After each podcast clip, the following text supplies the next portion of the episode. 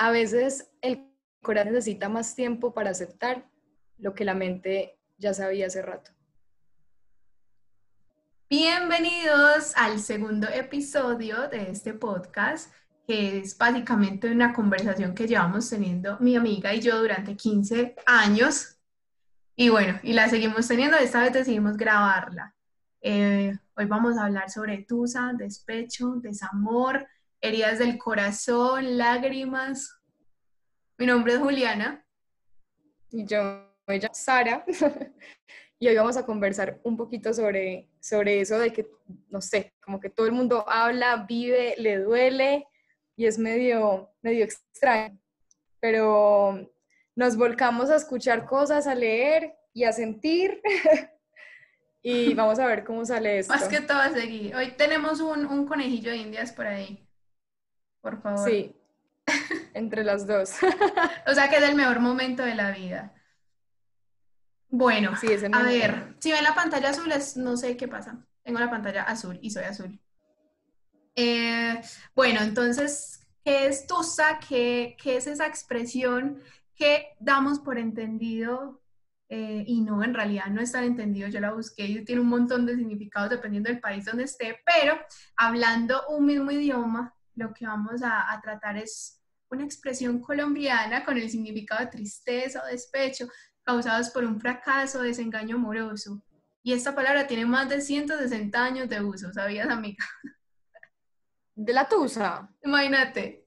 o sea, no, es nuestra. No es nuestra.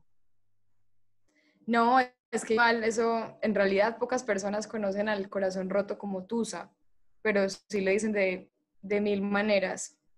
En el sur, ¿cómo le dicen? Es un despecho, ¿es un despecho o es no? Se conoce como despecho. Cuando uno habla de tusa, no, no saben a qué, a qué se refiere uno. No tienen eh, idea. Por eso quería empezar como aclarando, por si nos escuchan de otra parte y no se entiende lo que queremos decir, lo queremos dar muy claro. Es ese despecho, ese desamor. Y bueno, pues, a ver, amiga, primera pregunta.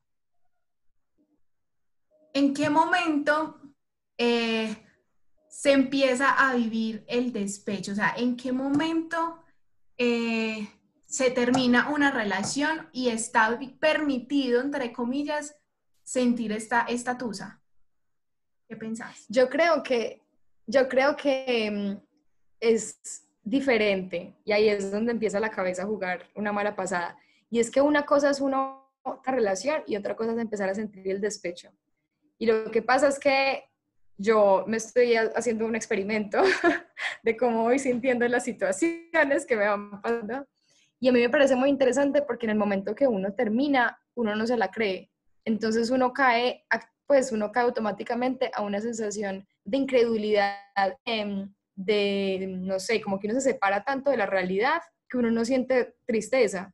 Uno puede llegar a sentir incluso como una emoción y, una, y un interés como, ve, entonces, ¿ahora qué va a pasar? Llevaba, no sé, llevaba tantos años con esta persona. Qué interesante esta incertidumbre. Casi que uno podría pensarlo así. Y luego, toma. O sea, de hecho, estaba leyendo y decían que en esta etapa como de, de negación, porque es una negación emocional, es una negación cognitiva total, uno puede pasar como tres días a dos meses.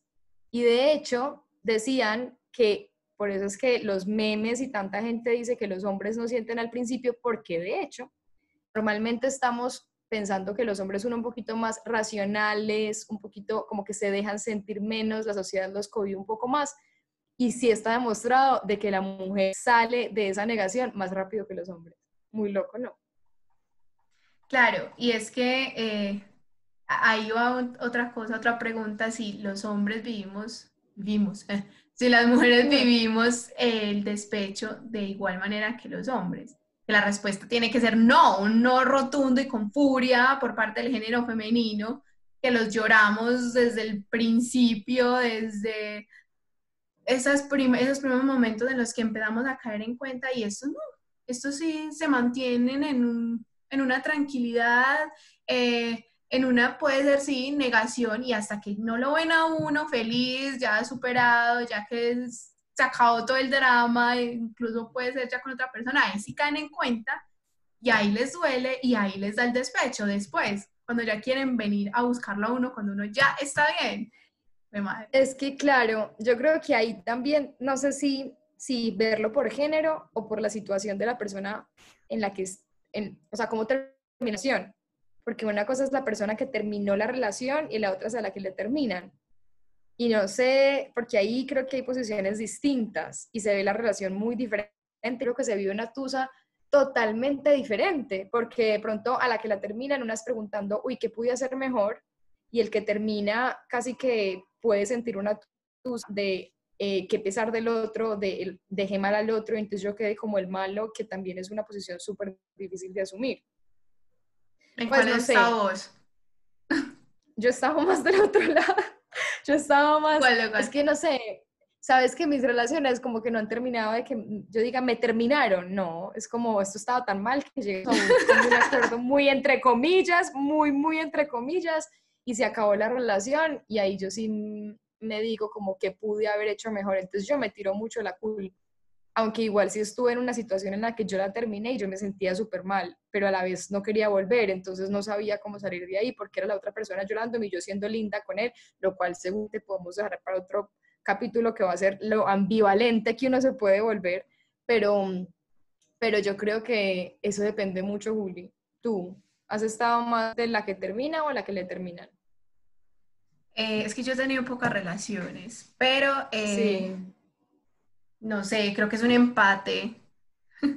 un empate Pero entonces, y va como en la mitad. Ah. Pongámoslo así, ¿en cuál es la tusa que has sentido más dolorosa? ¿Que te terminaron o terminaste? Uy, no, no, tuve dos muy dolorosas. Ambas. Y en una me terminaron y en otra eh, no tanto. Pues fue más, más conciliada, pero ahí te voy a soltar el dato que con tu historia me hace caer en cuenta.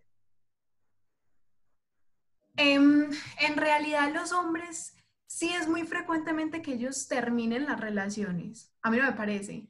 Y lo que comentan en, esos podcasts es que estos culicagados lo que hacen es que ellos no te terminan con palabras, porque ellos no te dicen, no tienen para sentarse y decir, mira, esto no funciona, terminemos la relación. No. Ellos empiezan a actuar de una manera mala, mañosa, maluca, que genera que la relación se dañe, se deteriore y al final pues uno ya está tan llevado, la relación está tan mala que al final una es la que dice, hablemos pues esto está, esto no está esto está mal. Entonces como que una es la que, la que brinda el espacio, abre el espacio, la oportunidad, pero estos hijos de madre ya se lo venían planeando y ya venían haciendo algo para terminar, solo que no son capaces de entrar y decir, ve, chao, no quiero estar con vos. ¿Ah? A ver, a ver, yo voy a ser abogada del diablo, estoy totalmente de acuerdo con lo que estás diciendo y mi herida está ahí, ahí latiendo diciendo, vamos, sí, así es, o sea, mi herida te está haciendo barra. Yo ahí, ahí me voy a ir de abogada del diablo, o sea, Juli, sí, puede que sean los hombres, pero Juli, siempre hay uno de los dos que es el cobarde, independientemente, porque es que yo también he tenido amigas y, y, y, relaciones conocidas en que la chica tampoco habla y tampoco dice nada y el hombre es matándose la cabeza intentando entenderla o intentando saber. Entonces no sé si me voy por género, aunque, aunque yo sí te, o sea, aunque yo me identifico mucho con la situación, pero ¿sabes qué sí pasa? Yo creo que, claro, que lo que ocurre muchas veces es que falta, falta valentía de decir las cosas. Entonces, ¿sabes qué pasa? Que también lo estaba viendo, uno hace el duelo de la relación estando en la relación, porque uno ya sabe que esa vaina está mal, uno ya sabe que eso va directo al hoyo entonces uno, inclusive antes de terminar, meses antes, ya se está haciendo la idea cómo va a ser la terminada, porque es que ya no hay nada más que hacer. Uno sostuvo, uno habló, o el otro también habló, o no se pudo arreglar, pero es que ninguno de los dos es capaz de dar el paso y decir, terminemos, porque es que esa palabra parece que fuera una, una cosa pues como tabú, como rara, pues o no sé qué te ha pasado, pero para mí mis terminadas no terminadas han sido peores que las terminadas. Pues sí, pero es que sabes que ahí, ahí vos haces una cosa súper importante y es lo que yo creo que, que, a mí me pasaba y no sé si, si te identifiques. A veces, em, como decir el, el, terminemos es echarse la responsabilidad la culpa. por mí se acabó la relación. Entonces, como, en cambio, cuando uno la terminan, pues uno, ay, sí, uno llora, uno sufre, pero él me terminó, pues. Él me terminó. Se acabó, yo lo di todo, yo quería seguir intentando, pero el man no quiso. Entonces, pues yo, ya qué más voy a hacer ahí, nada. Entonces, como que es una posición muy cómoda que pienso que podría ser muy tentativa para algunas personas que sí. epidemiológicamente he visto que son más hombres que mujeres, porque también pues es verdad lo que tú dices, hay hombres que eh, le luchan, que se... Pobrecitos también, sí. Rompiendo de la cabeza, tratando pues de, de, saber qué quiere la niña, la niña quería terminar hace rato, pero no era capaz de decirle. Yo sí prefiero que a mí me, me terminen, eh, que me digan, vea, eh, que me corten, o sea, que, que me aterricen, así duela al principio, así da un golpazo súper fuerte, pero ya lo que vos decías, esas terminadas que no son terminadas o que es muy amigable la cosa o que no sabemos si vamos a terminar, vamos a seguir hablando, vamos que no queda como tan claro o que peleamos, nos alejamos, pero no hemos terminado. Yo sí necesito que me digan, terminamos la relación y hasta aquí fue y ya para yo programarme y decir, chao, es que ya no me voy a esperar nada más, es que me voy a quedar ahí yo queriendo. No. Y ahí hago otra pregunta que ya digamos como para avancemos y digamos, listo, terminamos la relación, ya terminamos en, en los términos que hemos terminado, me terminaron o terminé.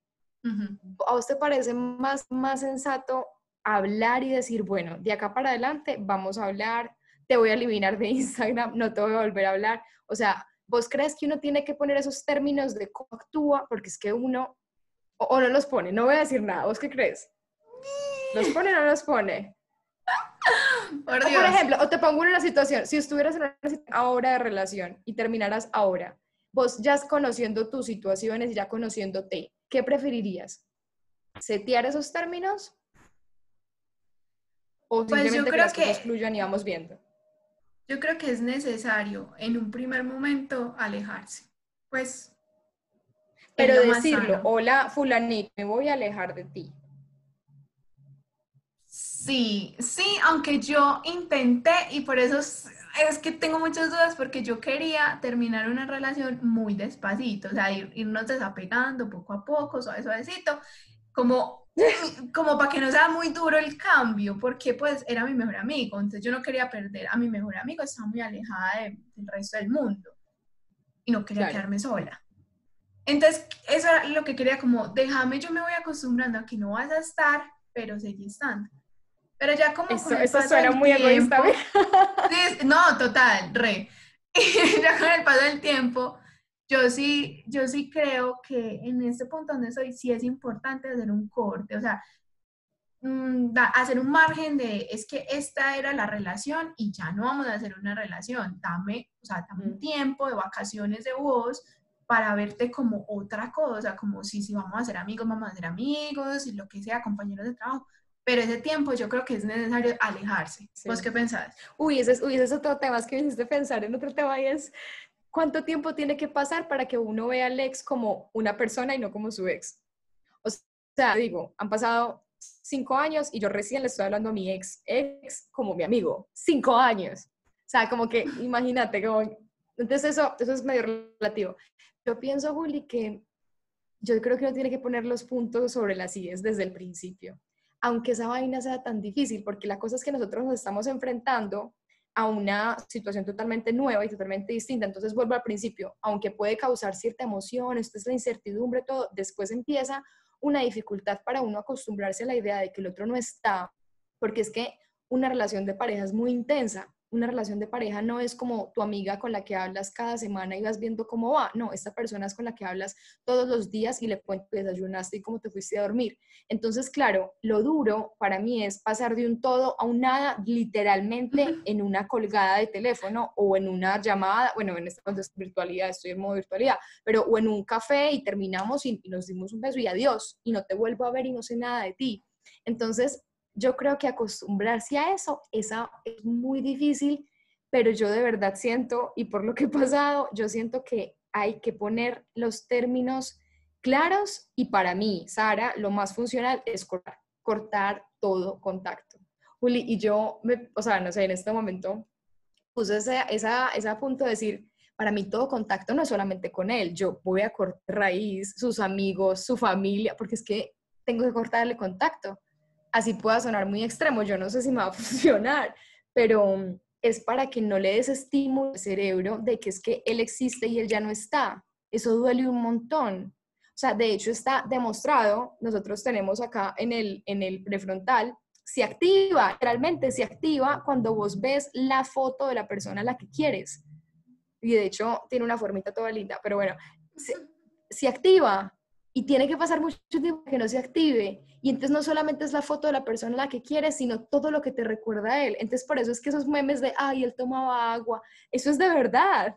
Es porque todo lo relacionas y todo, entonces mientras que menos estímulos tengas, más fácil le vas a ayudar. O sea, eso es una ayuda al cerebro, le estás ayudando al cerebro a aprender a vivir sin la otra persona. Entonces, eh, te deja un vacío emocional, te deja un vacío social, te deja un vacío que los tienes que empezar a llenar de alguna manera. Antes la foto de la pared que quedó vacía, bueno, pon otra foto encima. Necesitas ver algo, no puedes ver el vacío que te va a recordar que no está. Entonces las canciones que, que escuchaban, bueno, no sé, escucha otra música, pero yo creo que es casi que ejercitar al cerebro. Eso es fundamental. Me pareció súper bacano. Solamente le agregaría que darse al principio la oportunidad de sentir. O sea, así, es que ahí estamos. duele. sí, total de que esto duele y que, y, bueno, hay re masoquista, pero, o sea, me funciona como destinar un día o un tiempo determinado a, drenar todo, a sacar, a llorar. Es importante porque pues si uno no, no hace ese duelo, eh, pues, o sea, no, se va a dar como, como ese clic, como, como que no, como que sigue, o sea, si, no, no, si yo no hago el duelo, pues entonces de alguna manera, muy inconscientemente incluso puede ser, yo sigo esperando que es que, ay, no, no, todavía no hemos terminado, me pasó, hola, no, es que no hemos terminado, vamos a volver en diciembre, pues solo estamos alejados, sí, pues, o bueno, sí, terminamos, pero pues vamos a volver, es un tiempo. Ya cuando lo vi con la otra vieja, fue un baldado de agua fría y sí, me cambió, bueno, está un montón de, de drama que, es cuando realmente uno cae en cuenta y es súper importante, porque es que si, si no te permitís sentir, no hay cómo reparar. O sea, el duelo tiene sus etapas desde la psicología. eso iba. Eh, hay unas etapas del duelo que todas son súper importantes vivirlas. Y porque todas, las tienes que pasar. Exacto, y hay una película también muy buena sobre eso. Pero bueno, em, todas las... Eh, esta peruana, ah, me escapa el nombre. Bueno, me voy a acordar. Bueno, se las dejamos. Em, entonces, esas etapas hay que vivirlas cada una sin saltarse. Lo que tú dices ya es como un periodo súper funcional, donde ya se, se, ha establecido pues como un proceso y que eso, eso nos sirve como para no quedarnos hundidos en el hueco. A eso Pero yo creo que sí, uno lo necesita sentir. De hecho, tú sabías, el 40% de las personas que pasan por una ruptura clínicamente termina en una lesión clínica, así, diagnóstico. O sea, lo siento por los que estamos pasando por esto y la esperanza que les estoy dando, pero así es. Es una descompensación tan grande que, que tienes que sentir la tristeza. Yo creo que hay algo súper importante que decías, que sí, uno se tiene que dejar sentir todas las etapas. El problema y lo difícil, que aquí vamos en otro punto, es que las etapas son un desorden, las etapas son una montaña rusa uno quisiera que fuera, no, es que primero es la negación y después es la rabia, la tristeza y la aceptación. Y listo, check, ya salí. No, no, el problema es que eso es cuando uno ve los gráficos de, de, los estudios de cómo le hacen a alguien, cómo está superando una relación, eso parece como una escalera. O sea, como que yo siempre voy hacia, eso sí, ténganlo por sentado, siempre voy de manera ascendente. El problema es que tengo unos picos hacia abajo tremendos que hace que yo no pueda medir ninguna etapa de manera cronológica. Yo no puedo saber, como les decía, yo no puedo saber cuánto me va, a durar la rabia o cuánto me va a durar la tristeza. Y puede ser que ya no sienta más rabia y al otro mes, uy, me dio una tristeza tremenda y estuve tres días otra vez en cama. Pero hay que pasarlo. Pero a lo que voy, y eso sí era súper empírico, como yo le explicaba, era que eh, se van a dar como, como crisis, o sea, o un día soy súper bien y entonces así en esta incluso hipomanía y voy a hacer todo y ya soy súper autosuficiente, no necesito de nadie, soy lo mejor del mundo, estoy soltera, ¡wow! Pin, el pico hacia arriba y luego un pico hacia, hacia abajo. No, pero es que hoy cumpleaños, me hace mucha falta o no, no sé, vi un mensaje, cualquier cosa y te baja. Y luego tenés un pico que sube y luego otro que baja y es lo que tú dices, o sea, siempre tiende a mejorar pero se maneja por picos. Entonces, por ejemplo, en estos días que, que te veía súper feliz, decía, me encanta que estés feliz, me fascina eso, pero hay unos piquitos de bajada que vas a tener que pasar y que es lo normal, que es lo sano, pero lo bueno es que nunca el pico que viene va a ser más bajo que el anterior. No. Eso siempre va a subir, a subir. Sí, va a ser una montaña rusa, pero todo eso te va a conducir a que tú salgas finalmente del hueco emocional que tenés. Pero por eso es que hay que ayudarnos, porque eh, hay, un, hay un psicólogo que trabaja todo esto que se llama Guy Winch, que de hecho tiene un libro muy interesante como sobre higiene emocional. Y él hablaba de algo muy importante que uno siempre ese concepto de higiene emocional me encanta porque él explica como cuando usted se quiere una mano, usted cree que usted va a la clínica, le ponen un yeso y usted llega a la casa y se quita el yeso y se, mueve la muñeca y dice, ay, mira, ahí está la herida. No, uno se lo deja quieto y uno espera a que se cure, porque uno sabe que si uno se quita el yeso y uno se toca la mano, pues le va a doler. Entonces lo que le explica es por qué con la higiene emocional o con las emociones no hacemos lo mismo, con las heridas emocionales. Y es, si yo sé que yo voy a ir a la conversación con mi ex y voy a empezar a leer todas las, las palabras lindas. Eso me va a doler porque lo hago. Porque claro, una cosa es lo que decías tú, Julia, al principio, está bien dejarme doler y dejarme sentir, pero si yo ya llevo tres meses en las más y voy y, ya estoy más o menos bien y voy y le pongo el dedo a la herida y le echo sal y digo, sí, no voy a volver nada.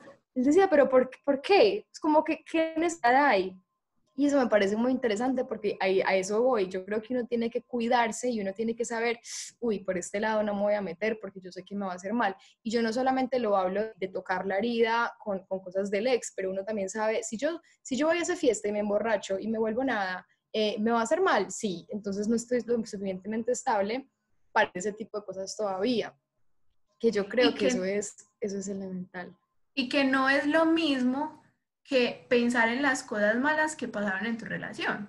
O sea, que finalmente es lo que te va a ayudar a salir adelante, porque cuando, cuando uno termina una relación, por tormentosa que sea, cuando uno ya está de este lado oscuro, lo ve rosado y precioso y no, es que él era lo mejor del mundo, nunca me llamaba, nunca me escribía, pero es que era tan especial, es que eh, o eh, los problemas que han tenido, que tú ahondarás en ese, eh, que finalmente, o sea, como recordar esas cosas que faltaron, lo que no me gustaba, eh, el por qué la relación no era tan bonita, o sea, eso es súper importante porque finalmente es lo que le va a ayudar a uno a salir adelante, a, a tener herramientas de decir, no, es que verdad la relación estaba mal, no es lo que yo quería, o sea, nos faltaba tal cosa y tal otro, sin irse al extremo que era lo que me pasaba a mí cuando terminé mi primera relación, que el tipo fue lo máximo. Pues, o sea, el tipo fue, me tenía en un pedestal y todo lo daba por mí, todo lo era por mí. Entonces es muy duro cuando uno no tiene que quejarse, básicamente, porque pues no tenés de nada que agarrarte, es como, no, la mala fui yo, él no fue el malo. Entonces pasas por, por como por la baja autoestima, pero el contrario de que, ay, no, no voy a encontrar a nadie que me va a tratar igual, nadie me va a querer como él me quiere, nadie me va a apoyar, nadie, me, nadie va a hacer las cosas que él hacía. Y eso era lo que a mí me atormentaba y era lo que a mí me había dolido de esa relación. Ni siquiera tanto porque me hiciera mucha falta él, que era una de las preguntas que te iba a hacer también, ¿qué es lo que duele cuando uno termina una relación?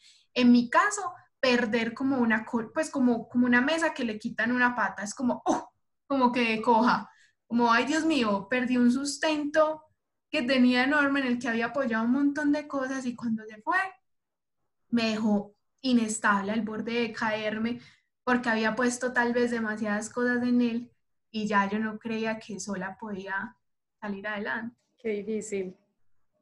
Yo creo que esa es otra parte, eh, ya hablamos un poco como de la emoción o como de, de, cómo nos dejamos sentir. Y yo creo que hay otra parte importante que es la racionalización o el significado que le damos a esa, a esa relación que terminó. Porque nosotros estamos todo el tiempo contándonos historias. A mí eso me parece lindo. Nosotros somos la historia que nos contamos de nosotros mismos. Y finalmente la relación, cuando termina, también es y también duele por la historia que nosotros nos contamos. Entonces, primero, para responder a tu pregunta, El problema es que nosotros a veces siempre decimos, es que yo entregué un montón, es que yo me esforcé demasiado por esta relación y no puedo creer que no haya funcionado.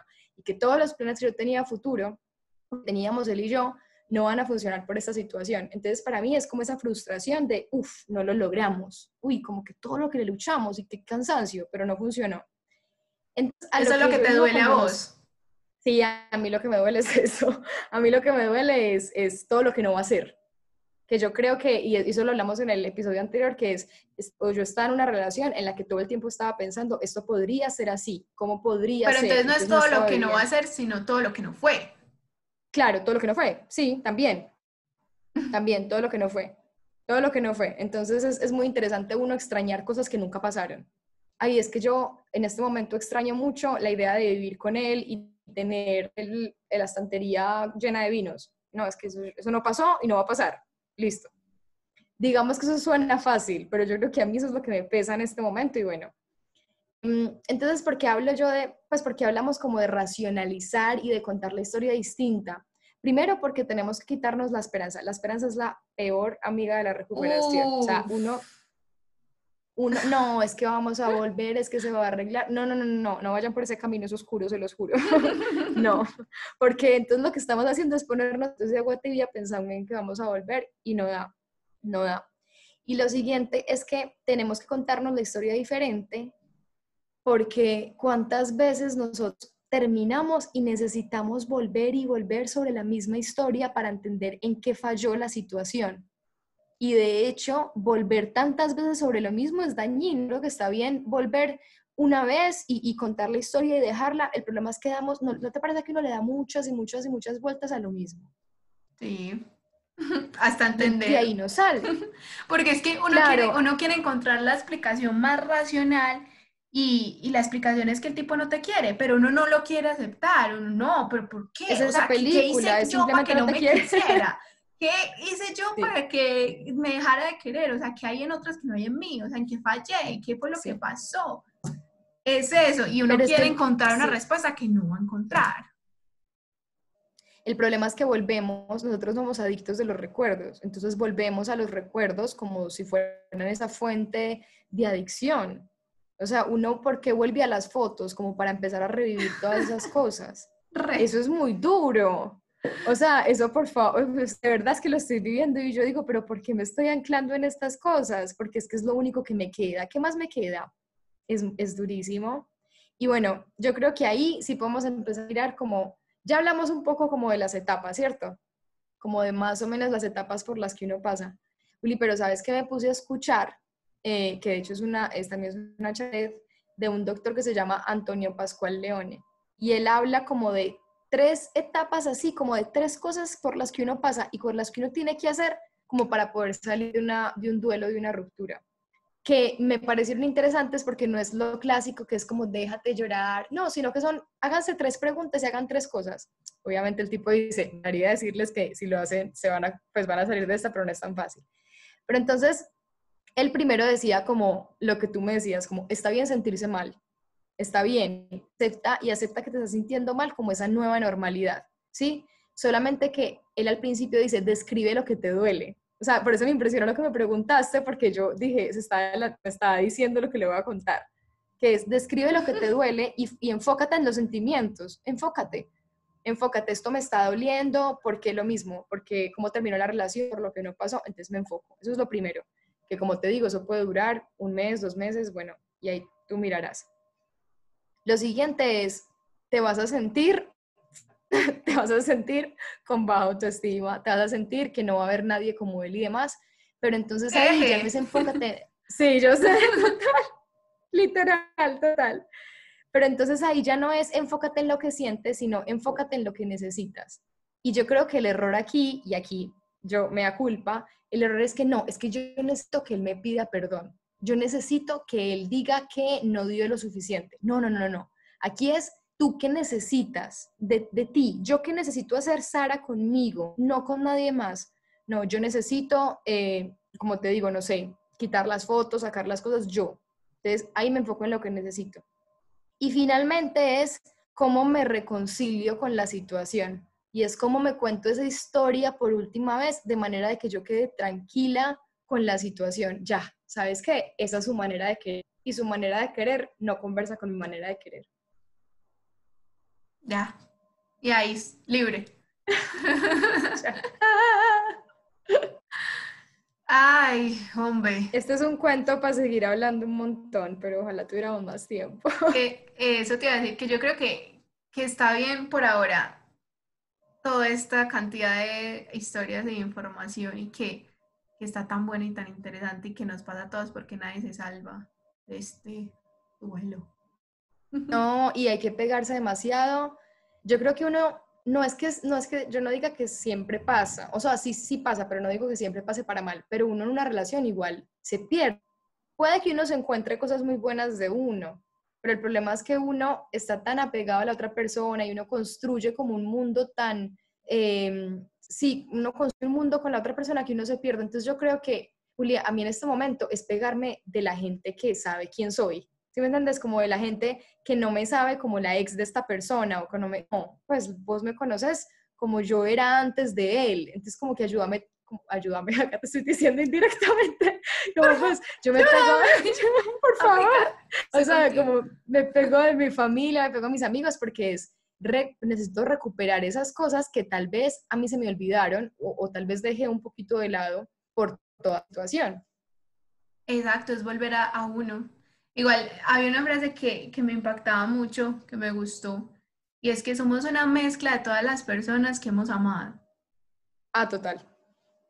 Pues uno no vuelve igual, pero, pero vuelve con más herramientas, con más aprendizajes, con, sí, con de pronto dolor, pero que finalmente se va a convertir en una, em, en un aprendizaje, en, en algo que te va a servir para construirte y cuando te construyas a ti y que lo empieces a proyectar dentro de ti mismo, eh, vas a traer otra persona que te va a venir a, enseñar otra cosa, te va a reflejar otra cosa que de pronto en ese momento no, en este momento no lo necesitas o no estás siendo muy consciente de eso. O sea, tendemos a evolucionar con lo que vamos aprendiendo. y yo creo que por eso vale la pena vale la pena. Total, no, o sea, yo creo que más que es espectacular uno crecer al lado del otro y uno conocerse al lado de un otro, o sea, yo digo que vengan, ojalá no, por favor, que vengan más tusas y que vengan relaciones, porque, porque es una, es una situación, o sea, porque yo creo que si uno siente tan duro todo lo que está sintiendo, si uno rompe con alguien, es porque esa situación también te trajo un montón de cosas.